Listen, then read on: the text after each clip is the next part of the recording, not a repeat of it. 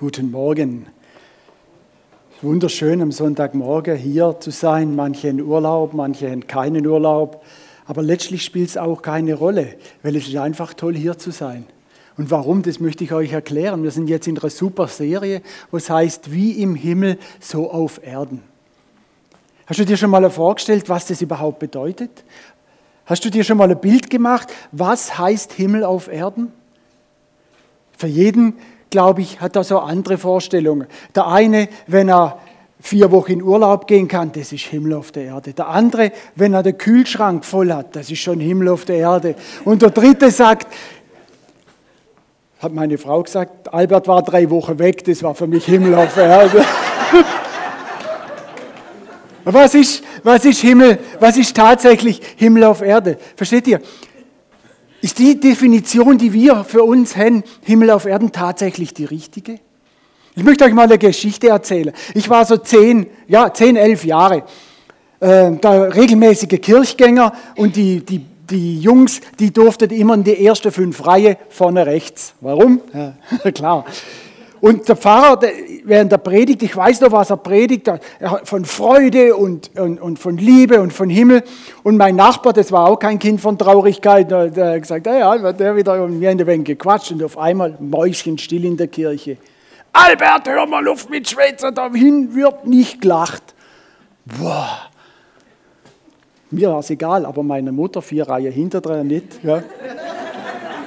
Dann musste ich hinterher zum Gespräch da ist vorne gleich, ist der Pfarrer runter, musste ich gleich nach. Und er hat mir mal ein paar Takte gesagt, wo er gesagt hat, und im Haus Gottes, da wird nicht gelacht und das ist überhaupt kein Spaß und du wirst in, ja, und so weiter. Ich will euch das ersparen. Es hat damals mein Bild von Himmel total geprägt. Mehr, wie ich gedacht habe. Für mich war das ein strafender Gott. Ich, ich, ich komme aus einem sehr konservativen Haus, wo keine Freude ist, nichts. Dann habe ich für mich abgeschlossen und habe gesagt, wenn das Himmel ist, möchte ich nicht in den Himmel. Habe ich konsequent abgelehnt, weil ich gesagt habe, dieser Zwang, dieser Druck tue ich mir nicht an. Aber was ist passiert? Im Laufe der Zeit, man wird älter, merkt man, dass einem das Leben oft durch die Hände gleitet und du hast riesige Probleme, dein Leben zu halten. Ja, was dann? Wo hast du deinen Halt? dann habe ich mich besonnen, dass es da mal ja sowas wieder gibt und habe mir dann nachgedacht, hey, was bedeutet es? Was bedeutet es, Jesus Nachfolger? Was bedeutet es, wenn er sagt, ich bringe euch den Himmel auf die Erde? Und dann ist mir eins klar geworden. Jesus ist von Gott auf die Welt gesandt worden. Warum? Um das Reich des Vaters im Himmel jetzt schon für uns auf die Erde zu etablieren. Es hat für mich auf einmal ein ganz anderer Ansatz gehabt. Da kommt jemand ohne Druck, ohne Last und offeriert mir das eigentlich auf dem Tablett. Das Einzige, was ich machen muss, ich muss es nur greifen. Und dann ist mir auch klar geworden, der Preis, den Jesus dafür bezahlt hat, der war unvorstellbar hoch. Er kam als Vorbild. Sie haben ihn abgelehnt, bespuckt, belächelt, dann gegeißelt und er ging ans Kreuz. Und er hätte die göttliche Macht gehabt zu gehen, aber er hat geduldet. Sie haben ihn ans Kreuz genagelt, haben ihn ins Grab gelegt und er steigt wieder auf. Warum? Damit ich Himmel auf Erden erleben kann. Damit die Brücke zwischen Gott und mir wieder geschlossen wird. Das war einer der Momente, als ich das das erste Mal kapiert habe, wo Freude in mein Herz gekommen ist, wo mir klar war, was die Liebe Gottes überhaupt bedeutet, dass ich, und ich bin jetzt über 20, dass ich dann wieder Zukunft stimmt, oder? Dass, dass ich jetzt wieder Zukunft für mein Leben habe. Zukunft, die über das Alter dauert, die über die Tür, die eines Tages aufgeht, durch die ich treten muss. Und das irdische Leben wird beendet sein, wieder Hoffnung habe. Es ist das Leben, wo ich sage, hey, jetzt fängt es an, real zu werden. Jetzt fängt an, Himmel auf Erden konkret zu werden. Versteht ihr? Jesus ist von vielen abgelehnt worden.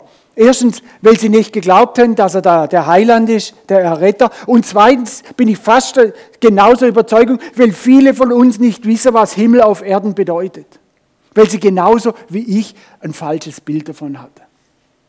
Und heute meine, meine mein Thema, wird euch schockieren und andererseits, es wird euch total erfreuen. Seid gespannt. Aber ich habe noch, kann ich, eine Frage an euch, kann ich den Himmel für mich überhaupt auf der Erde platzieren? Und wie geht es? Schaut mal, in Matthäus 6, 9 bis 10 heißt, Vater unser im Himmel. Also der Vater sitzt im Himmel. Geheiligt werde dein Name, dein Reich komme. Das Reich des Himmels, dein Reich komme, wie im Himmel, so auf Erden. Dieses Gebet in Matthäus 6, 9, man nennt es auch das Vaterunser, hat Jesus erklärt, dass es möglich ist, dass Himmel auf Erden real wird. Wird es für dich real? Oder ist es für dich fremd? Ist die Frage, wie gehst du da, wie gehst du da damit um?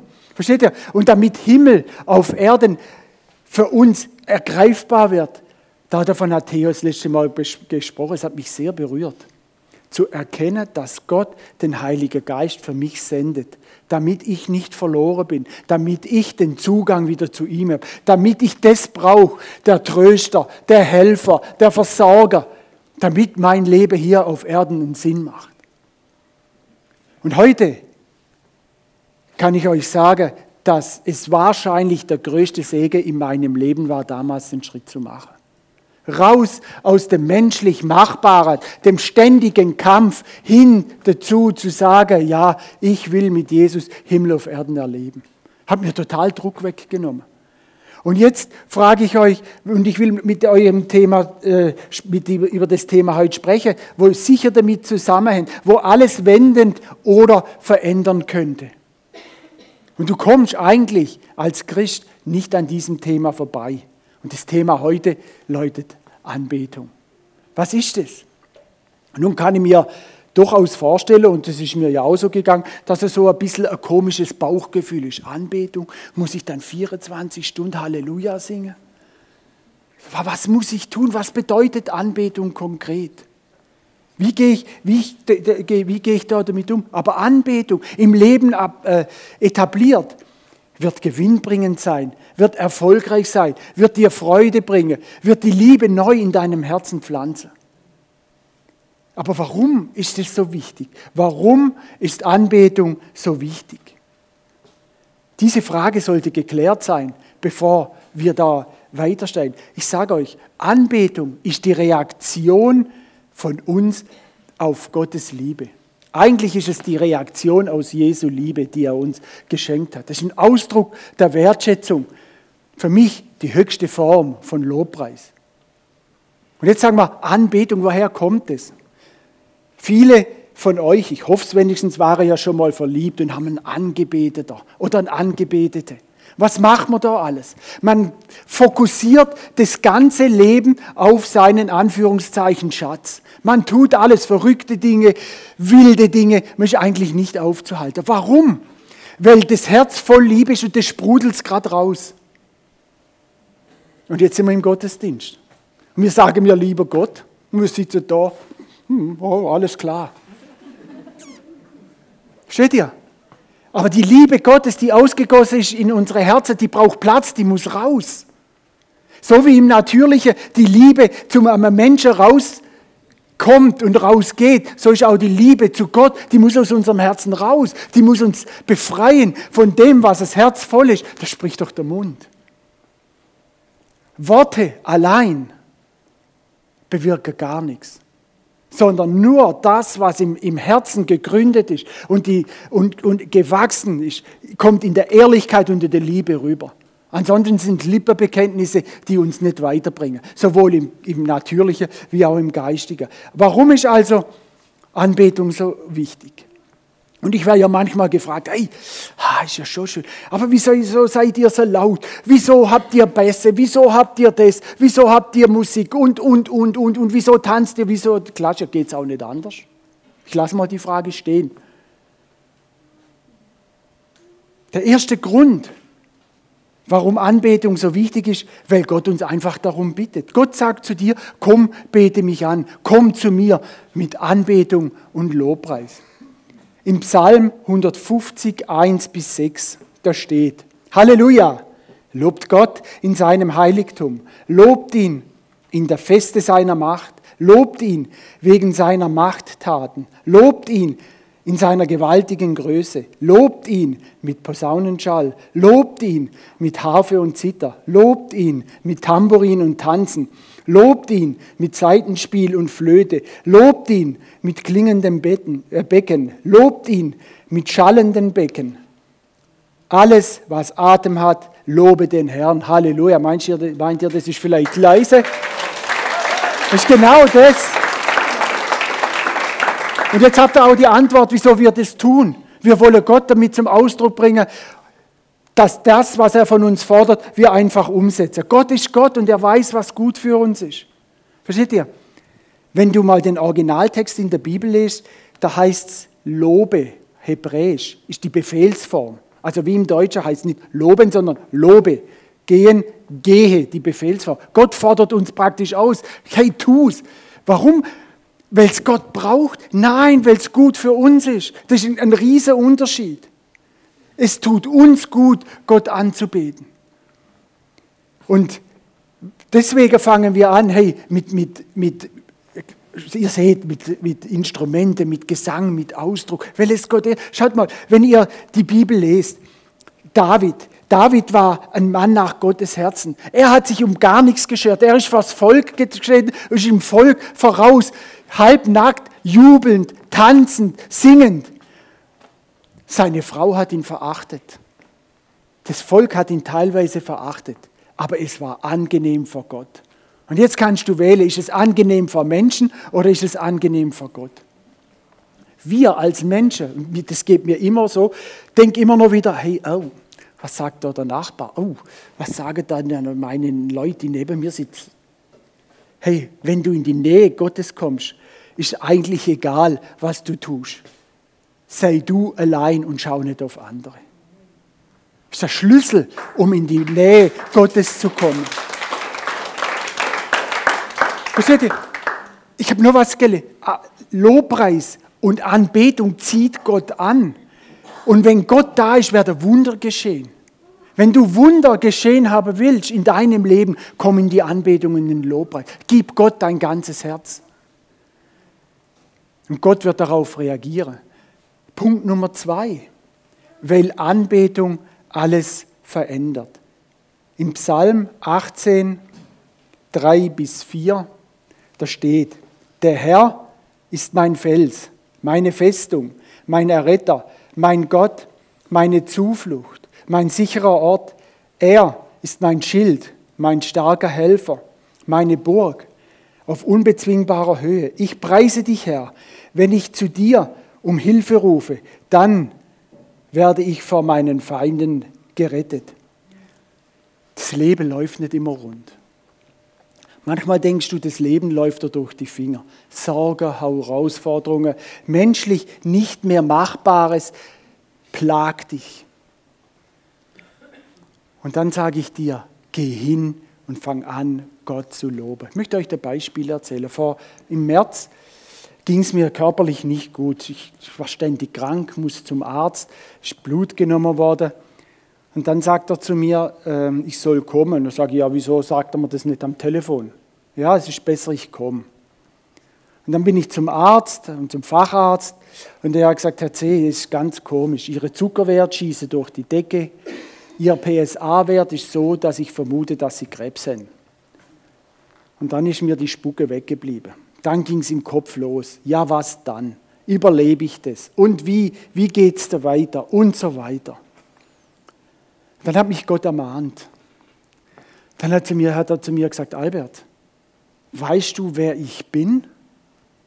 Kennst du mich überhaupt? Schmeiß deine Sorge über Bord und fang an, mich zu loben und zu beten. Und ich habe das gemacht, ich bin täglich, ich habe gesagt, Gott, und ich gebe dir das, ich kann das nicht halten. Alles, was, was in mir ist, ist außerhalb meiner Möglichkeiten. Hat sich dann dadurch was verändert? Nee, die Werte waren nach wie vor schlecht, aber die Haltung dazu war eine ganz andere. Sonst wäre ich kurz vor einer Depression gewesen, weil das hätte mein Leben sehr herausgefordert.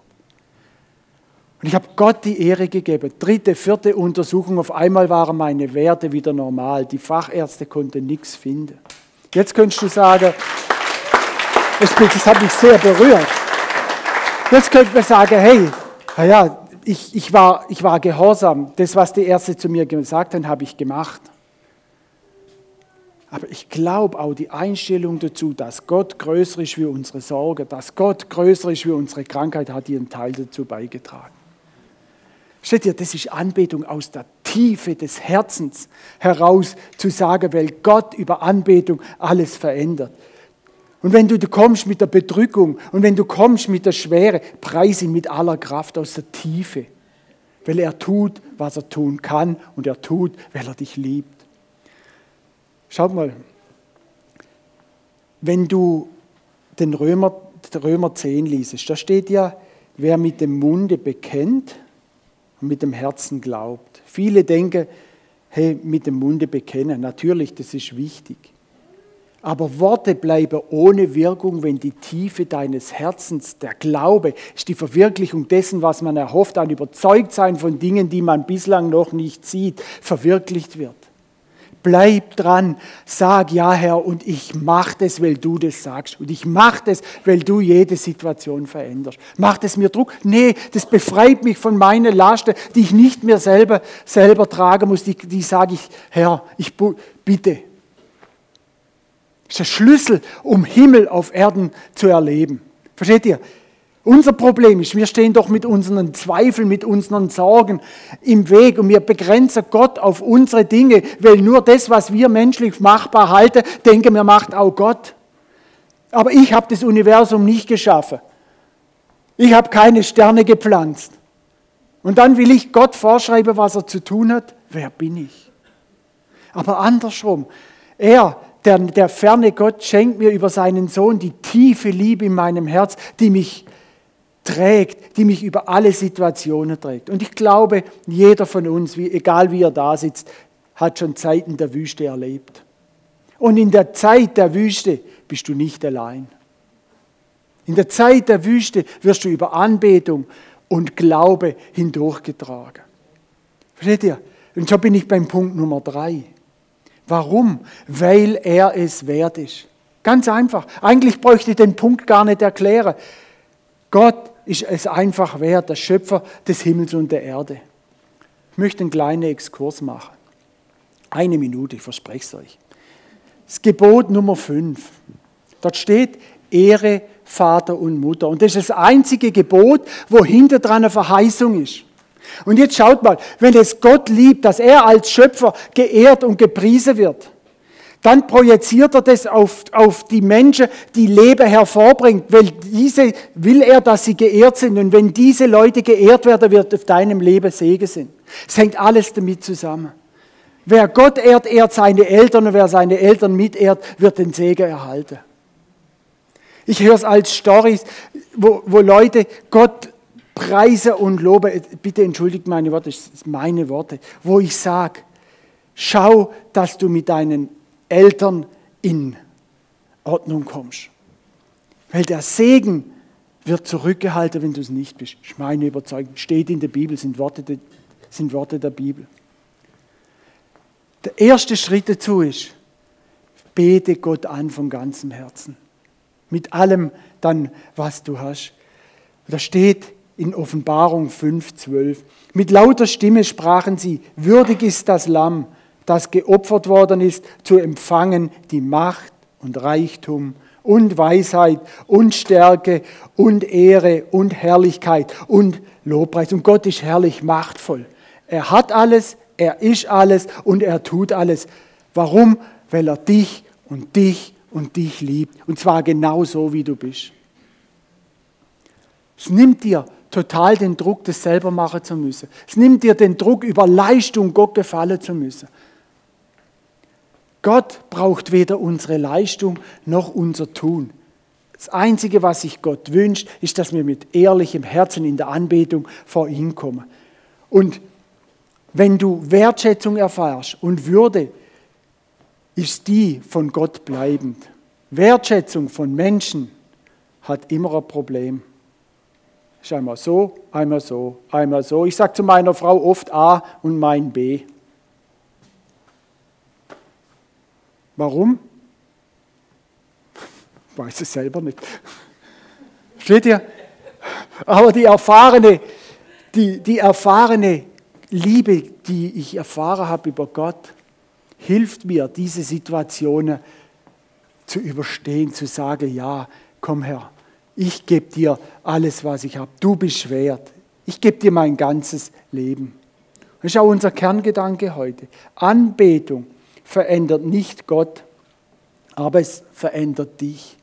Anbetung verändert nicht Gott, aber es verändert dich. Hey, es ist so schön, wenn die Anbetung, wenn sich Gott nicht verändert. Stell dir mal vor, er würde sich so wie ich verändert. Heute wäre er so, morgen so, morgen so. Ja, welchen Halt hätte ich denn? Ich bin so froh, dass Gott von Grundlegung der Welt bis zum Ende der Welt ein und dasselbe ist. Und seine Liebe endet nie. Ich, mich hat mal einer gefragt, wie groß ist Gottes Liebe? Ein Zehnjährigen habe ich zu ihm gesagt, ganz einfach. Jetzt sagst du deinem Vater und deiner Mutter, du willst an die Niagara-Fälle in den Urlaub und du nimmst einen Teelöffel mit und dann versuchst du mal den, die Niagara-Fälle auszulöffeln. So groß ist Gottes Liebe. Es ist für uns der Schlüssel, damit wir in, der, in, der, in den Segnungen Gottes laufen können. Gott braucht sich nicht verändern. Er ist perfekt.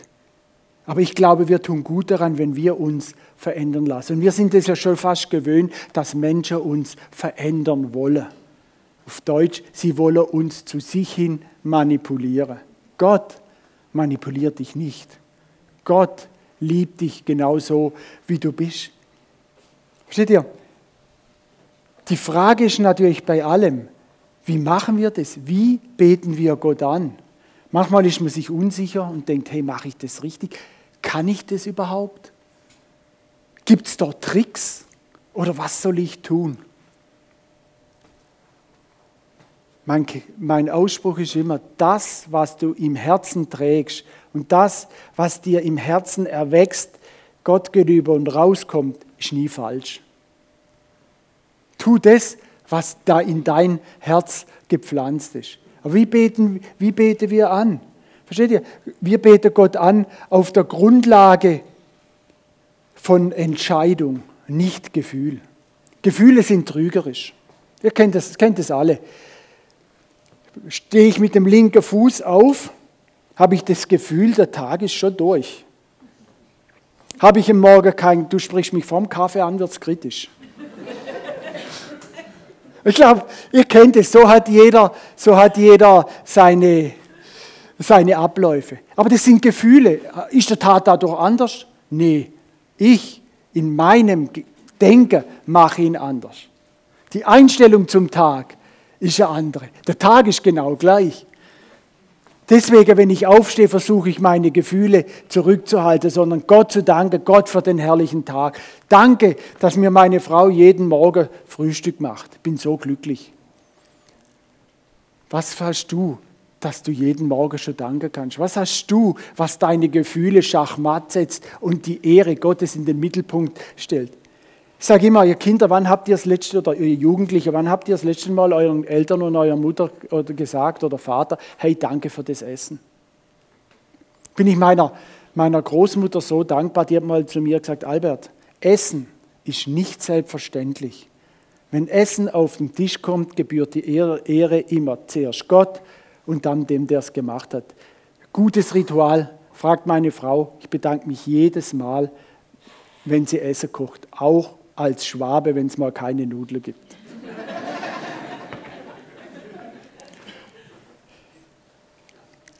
Schaut ihr die Bibelstelle dazu. Habakkuk 3, 17 und 18. Noch trägt der Feigenbaum keine Blüte und der Weinstock bringt keinen Ertrag. Noch kann man keine Oliven ernten und auf unseren Feldern wächst noch kein Getreide. Noch fehlen Schafe und Ziegen auf den Weiden und auch die Vielställe stehen leer. Und doch will ich jubeln, weil Gott mir hilft. Der Herr selbst ist der Grund für meine Freude. Komm nicht nur, wenn es gut geht. Komm, wenn es mühsam wird und sag, hey, ich entscheide mich, Gott anzubeten. Entscheide dich, egal wie es dir geht. Tu es einfach. Bete Gott an in der, in der, in der Freude und in der, in der, sagen wir mal, in der Hingabe damit er dein Leben damit er dein Leben ändern kann. Der Punkt Nummer zwei. Wir beten Gott an mit allem, was wir haben. Jetzt wird schwierig. Ja, wirklich alles? Hm. Ich sage ja. Mit meiner Zeit, mit meinem Gebet, mit meinen Finanzen, mit meinem Tun, mit meinem Vorbild, wirklich mit allem. Als ich in der Vorbereitung war, habe ich eine Geschichte gelesen von Elia, erster Könige. Elia geht zu einer Witwe und sagt zu ihr, hey, mach mir mal ein, ein, ein Brot, ich habe Hunger. Und die Witwe sagt zu ihm, hey, ich habe nur noch ein kleines bisschen Mehl. Und wenn ich dieses Mehl weggehe, werde ich sterben, weil ich nichts mehr habe. Und diese Witwe hatte Vertrauen in Gott und hat ihm alles gegeben, wirklich alles. Der Tod stand ihr vor den Augen, wenn sie das herschenkt. Und wisst ihr was? Gott hat das Geschick geändert. Das Mehl wurde niemals leer. Warum? Weil sie alles gab. Im Neuen Testament die, die arme Witwe, die ihre letzten zwei Kreuzer in den Opferstock schmiss. Und wenn ich, sie gab alles. Andere gaben von ihrem Überfluss. Sie gab alles. Wen hat Jesus geehrt? Und im Alten Testament vor allen Dingen, wenn ich sehe, die Leute, die gaben alles und kein einziger ist enttäuscht worden.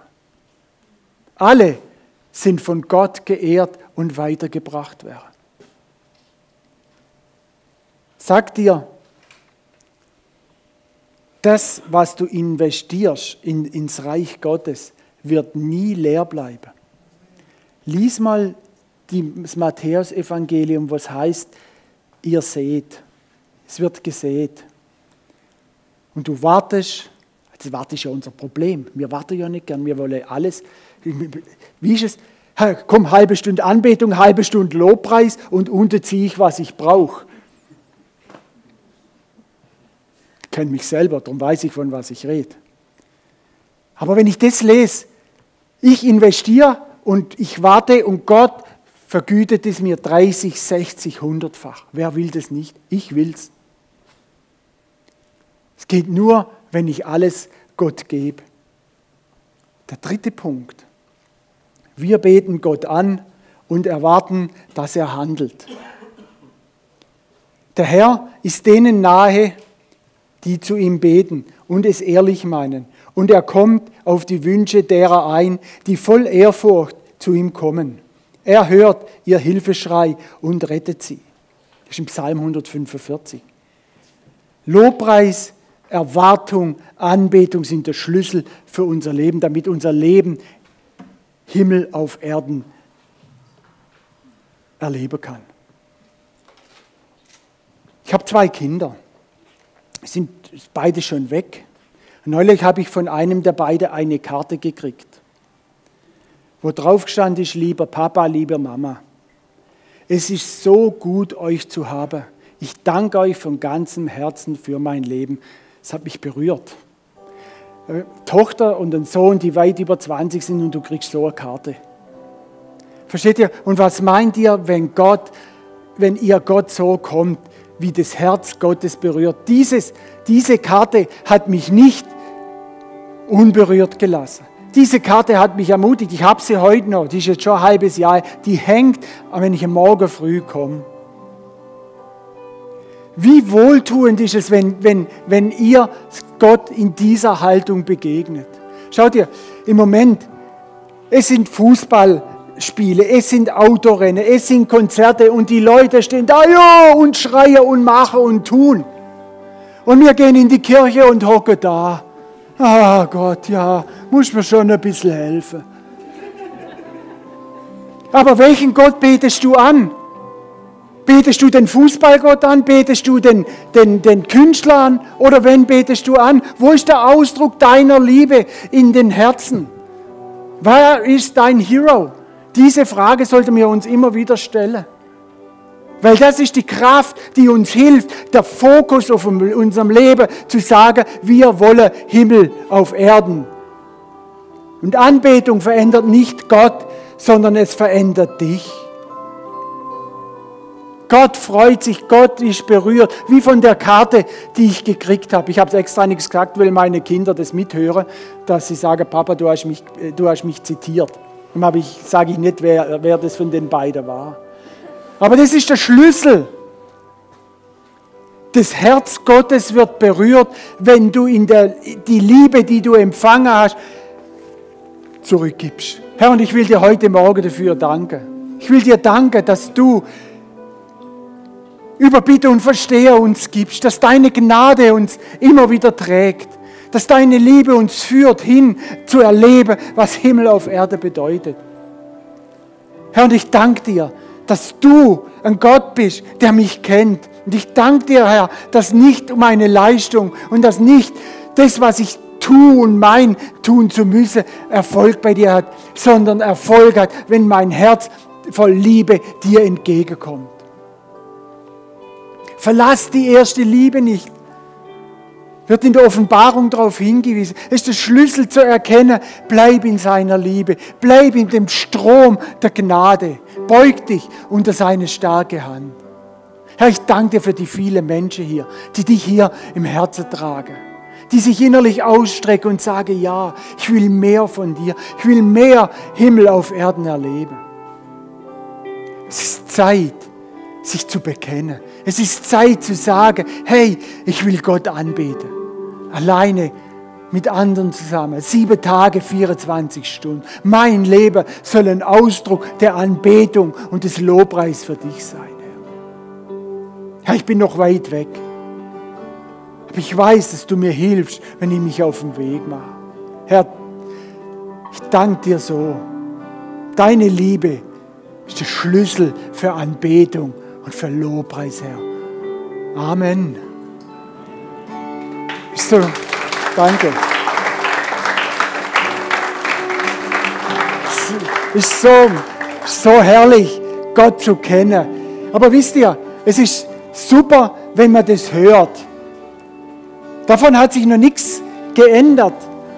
Wir wollen die Zeit einfach nochmal nehmen, um in Anbetung zu gehen. Lasst uns aufstehen, einfach Gott nochmal zu danken. Lasst uns aufstehen, Gott zu ehren und ihm die Ehre zu geben. Amen.